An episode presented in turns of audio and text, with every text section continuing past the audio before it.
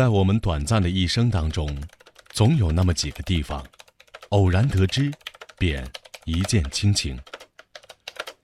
每一个想去四川的旅行者，无论是旅行大牛还是小白，大概都会将一个名字写进必去目的地的清单里，那便是稻城亚丁。稻城亚丁是一个风景如画、美得出奇的地方。每每听到这样的话，我都有点不以为然。直到看了电影《从你的全世界路过》后，我对稻城亚丁的认识开始有了改变。电影里很多取自稻城的镜头都十分唯美，这让我对稻城亚丁产生了向往。越是深入了解稻城，越对它的美景产生浓厚兴趣，终于忍不住来了一趟说走就走的旅行。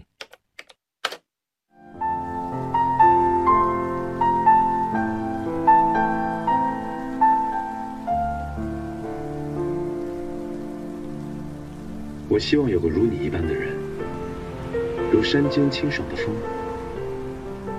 如古城温暖的光。只要最后是你就好。今天你路过了谁？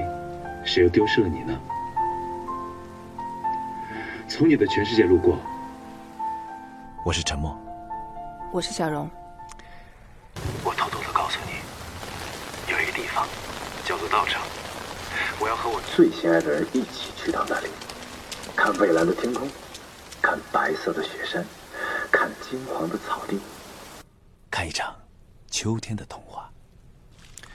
我要告诉他，如果没有住在你的心里，都是客死他乡。我要告诉他，相爱这件事情，就是永远在一起。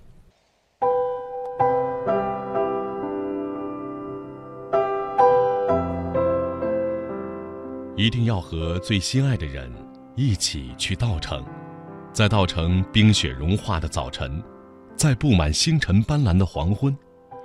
这是电影《从你的全世界路过》里邓超饰演的电台 DJ 陈默说的一句话，而故事的后半部分重要情节也发生在这个叫稻城亚丁的天堂。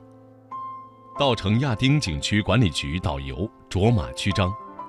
嗯，亚丁国家级自然保护区呢，位于四川省甘孜藏族自治州稻城县的南部，它属于是横断山脉沙鲁里山系，东南呢连泸沽湖、丽江，北连理塘襄城，与云南香格里拉是聘礼。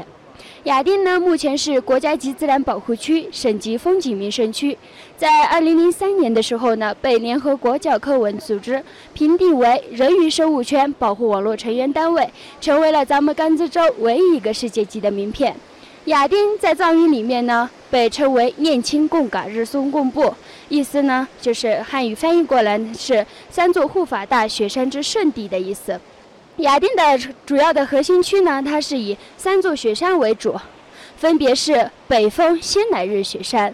仙乃日雪山呢，它是咱们稻城县境内海拔最高点，是六千零三十二米，它是观音菩萨的化身，象征着慈悲。然后呢，是东风向诺多吉，东风向诺多吉呢，它是呃我们的这个啊金刚手菩萨的化身，金刚手菩萨呢，它就象征着正义和力量。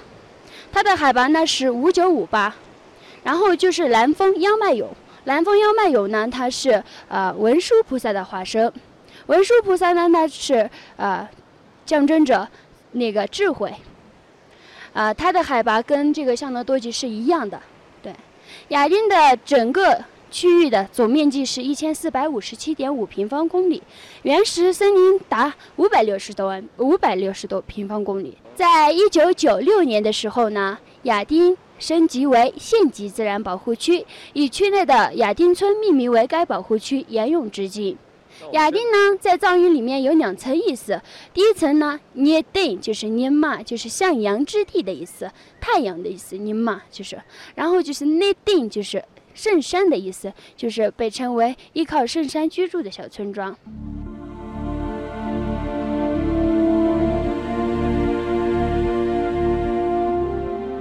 亚丁，藏语意为向阳之地，主要由仙乃日、央迈勇、夏诺多吉三座神山和周围的河流、湖泊和高山草甸组成。它的景致保持着在地球上近乎绝迹的纯粹，因为它独特的地貌和原生态的自然风光，被誉为中国香格里拉之魂，被国际友人誉为蓝色星球上最后一片净土，也是摄影爱好者的天堂。三座雪山呢，它就是呃，在藏传佛教二十四圣地当中呢，它是排名第十一位的。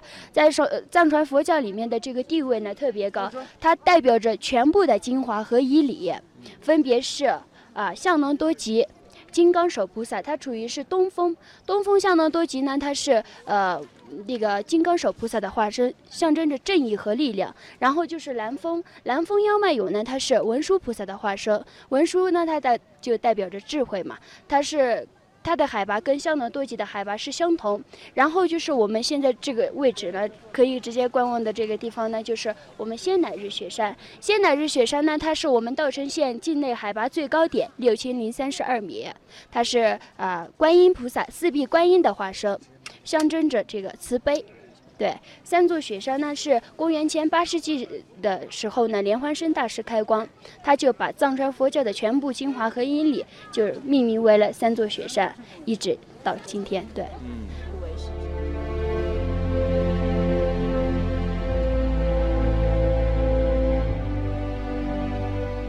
一九二八年，美国植物学家、探险家约瑟夫·洛克来到了中国的西部。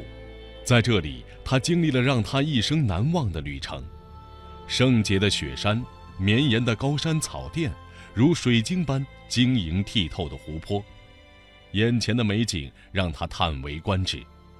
回国后，在美国国家地理杂志上，他把自己拍摄的照片展示出来，并把那个地方称为“香格里拉之魂”。从此，全世界都知道了，在中国有一个地方那么美丽。那么纯净，是我们生存的水蓝色星球上最后的一片净土，那就是稻城亚丁。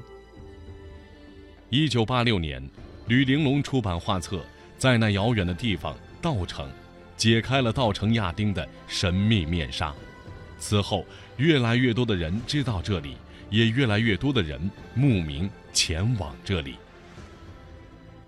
为什么这样说？在高原上的话，你能真的能体会到一年四季的这个，因为在毕竟在海拔四千米以上，它随时会变。随着山路盘旋而上，沿途我们可以看到无数祈祷的经幡随风飞舞，蓝的代表天空，白的代表白云，黄的代表土地，绿的代表清水，红的代表火焰。悬挂经幡是千百年来流传于藏民族地区的一种宗教习俗，有着自身修行、利益众生的功德。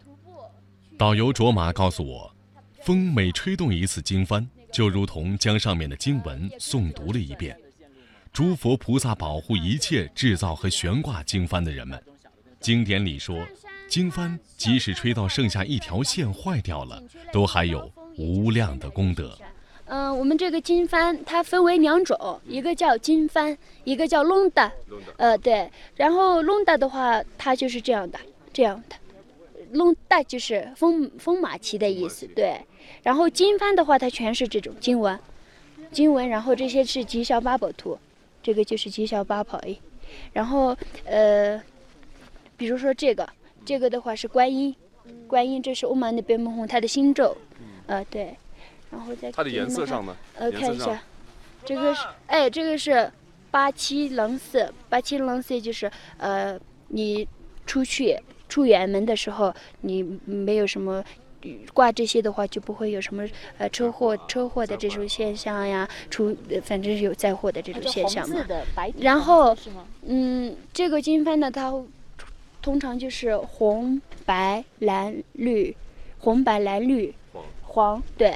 黄色呢，它代表太阳，呃，红色呢，它红色呢，它代表太阳；黄色呢，它代表土地；蓝色呢，它代表蓝天；呃，白色呢，它代表白云。有这种这些的说法。金幡旗是来转山的人挂的吗？不单单是张山的来挂，他有有些呢是呃这边的当地的农民群众，他嗯他来这边去朝拜三座雪山，也没去转的嘛，他就来朝拜，然后回去之后再来挂挂。然后有些呢，他是在指定的每，比如说农历的四月十五啊、十五号、三十号都是一个殊胜的一个对一个天嘛，就是一那天嘛，然后他就会来挂。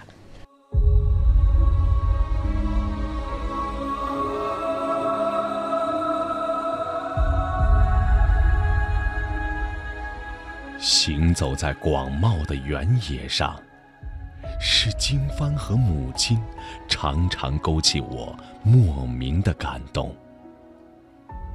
无数个白昼和黑夜，经幡替我们诵经走路，母亲给我们思念信心。高原大陆，这样荒芜的阡陌。因为经幡的点缀，才显得生机勃勃；因为母亲的牵挂，才倍感温馨甜适。在偌大的草原上，在无数个丰满或消瘦的日子里，所有的牲畜都去追赶天边的水草了，只有经幡，依然照看着手绢的阿妈。让他在那么多的琐碎中，一眼就能望见神灵的护佑，山岗也由此充满活力。